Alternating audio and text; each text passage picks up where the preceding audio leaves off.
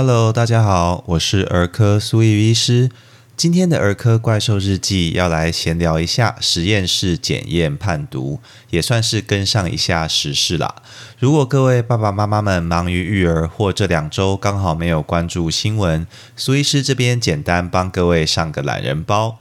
故事起于四月新北市的一家幼儿园。有许多父母发现儿童出现暴躁易怒、哭闹，甚至是自残的行为，并从幼童口中得知教保员会让孩子饮用彩虹药水，因此怀疑幼儿园有喂食幼童药物的虐待行为。后来几位家长声称向市政府申诉后，没有得到回应，也没有人积极调查此事，因此在五月时自行向警察局报案。并带孩子去不同医院进行药物检验。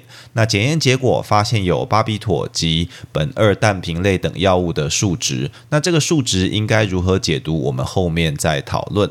后来就上了新闻。有许多号称专业人士的网红也跟着摇旗呐喊，发表自己的高见。由于牵涉到新北市长，也是国民党的总统候选人侯友谊，因此也有许多政党角力与讨论。大概就是这样的故事。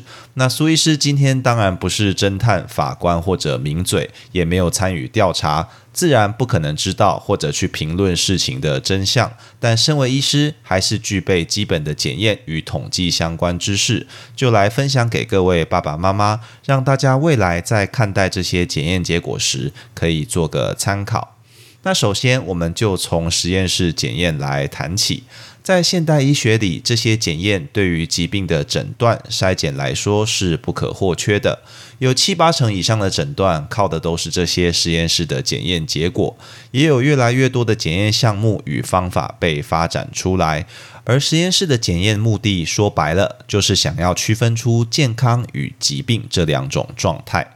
例如，我们去检验尿液中的白血球数量，健康的人可能数目很少。而如果检验出尿液中有很多白血球，可能就代表患有泌尿道感染等造成泌尿系统发炎的疾病。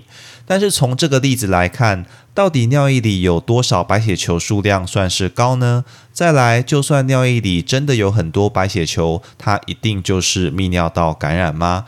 要回答这两个问题，就必须有疾病的背景知识以及参考值这个概念。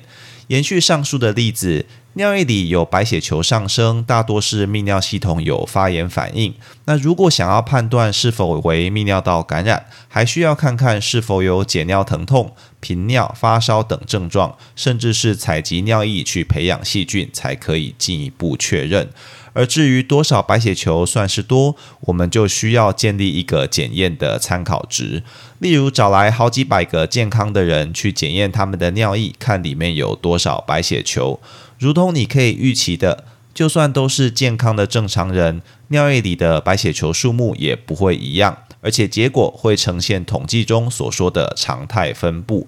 以我们的例子来看，也就是说，大多健康人尿液中白血球在显微镜放大四百倍后，介于零到五颗之间。那两三颗的人最多，而靠近零或五颗的人数就较少。我们就可以定一个标准。例如，平均值正负两个标准差是一到五颗。那今天会提到一些统计专有名词啦，如果记不得不清楚也没有关系，应该不影响理解。总之，如果我们定下这样子一到五颗的范围后，有百分之九十五的健康人数值就会落在一到五颗之间。那因为我们前面背景知识预设高是不正常的，我们就说超过五颗的人是尿液里白血球过高。听到这边，不知道大家发现问题了没有？假如标准定在这里，正常健康人还是会有百分之二点五的人尿液中白血球超过五颗，被判断为异常。进一步的说，有泌尿系统发炎疾病的人，可能尿液中白血球是落在四到五百颗好了，同样呈常态分布。还是会有极少数真的有泌尿系统发炎疾病的人，检查时发现尿液白血球没有上升，这就是实验室检查。在定定参考值时，一定会面临的问题，很少有办法去定出一个完美的参考值来区分健康者与病人。如果你用全知观点来看，假如一个健康的人检验结果落在了异常的范围，那这个就叫做伪阳性，统计上又称为第一型谬误 （Type One Error）。而如果一个生病的人检验结果却落在了正常范围，那就叫做伪阴性，统计上又称为第二型谬误 （Type Two Error）。那灵敏度，所谓的 sensitivity，讲的就是患有疾病的人检验结果确实为异常的比例，也就是这个检验去抓出疾病的能力。相对来说，特异度 specificity 讲的是健康人中检验结果确实为正常的比例，也就是这个检验去排除疾病的能力。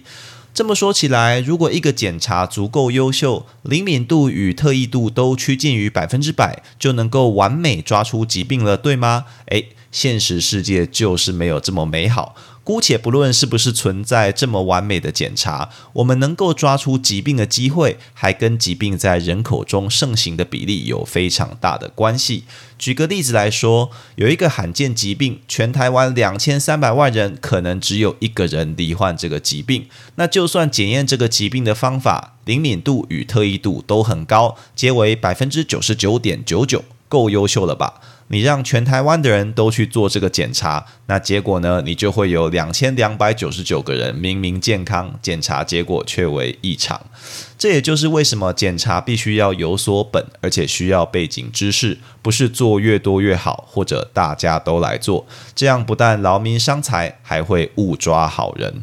同样的一个例子，假如我们知道罹患这个疾病的人容易有胸痛跟身材矮小的问题，那我们就只让同时有胸痛跟身材矮小的两千人去做这个检查，那搞不好还是可以成功抓到这个罹病的人，也不会有很多伪阳性的发生，甚至我只花了万分之一的成本，这在统计上就称为校正 （calibration）。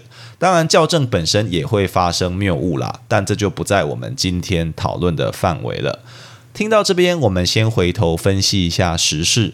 那你还会觉得让全部的孩子一起来检验体内的巴比妥药物浓度会是个好主意吗？另外，如果孩子体内有巴比妥药物浓度被检测出数值，他就一定有被投予药物吗？我想答案都是否定的。而如果想要把后面这个问题回答得更清楚，就需要知道检验方法的另一个知识，那就是精密度 （precision） 与准确度 （accuracy）。精密度讲的是同一个检验方式多次执行时量测到数值的差异程度。一个精密度高的检验方法，在同一个简体多次检测下，它的数值就不会有太大的变化。而准确度讲的则是检验得到的数值与实际上数值的差异。用实事的例子来说，目前医院检验巴比妥药物浓度的方法多为免疫分析法，这种方法有着非常高的灵敏度、特异度与准确度，又便宜，也是现今医学检验方法的主流。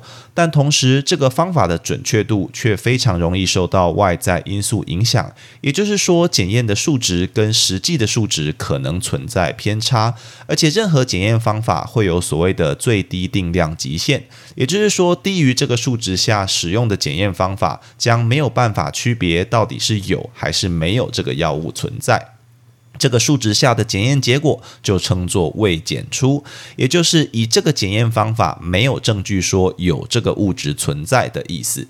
所以回到实事，也许大家就有听说，最近几个孩子为了确认身体里是否真的有巴比妥药物，就去做了更昂贵、精密度与准确度更高的质谱仪检测，那最后结果都是阴性的。所以关于实事，苏医师的看法是这样的。这些孩子有没有被虐待、灌药，会需要检警与法医进一步的调查去厘清。这样的事件也让我们必须更加关注儿少不当对待的议题。那这个我们先前也有分享过了。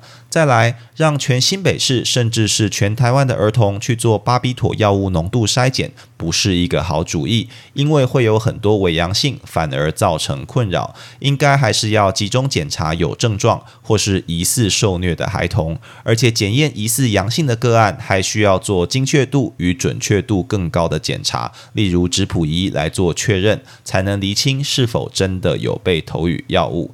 最后，网红们如果要开始高谈阔论这些检验结果，或是一口咬定有人搞鬼，比起写写网络文章、开开直播，可能还是多读点书会比较好吧。更别提居然还有人想要卖课程教人看检验结果啦。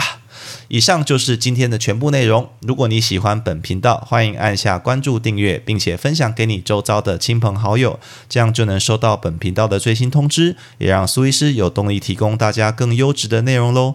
也欢迎各位听众到 Apple Podcast 留下你对频道的看法，或寄 email 到频道信箱，提供您宝贵的意见哦。我是苏玉医师，我们下次见。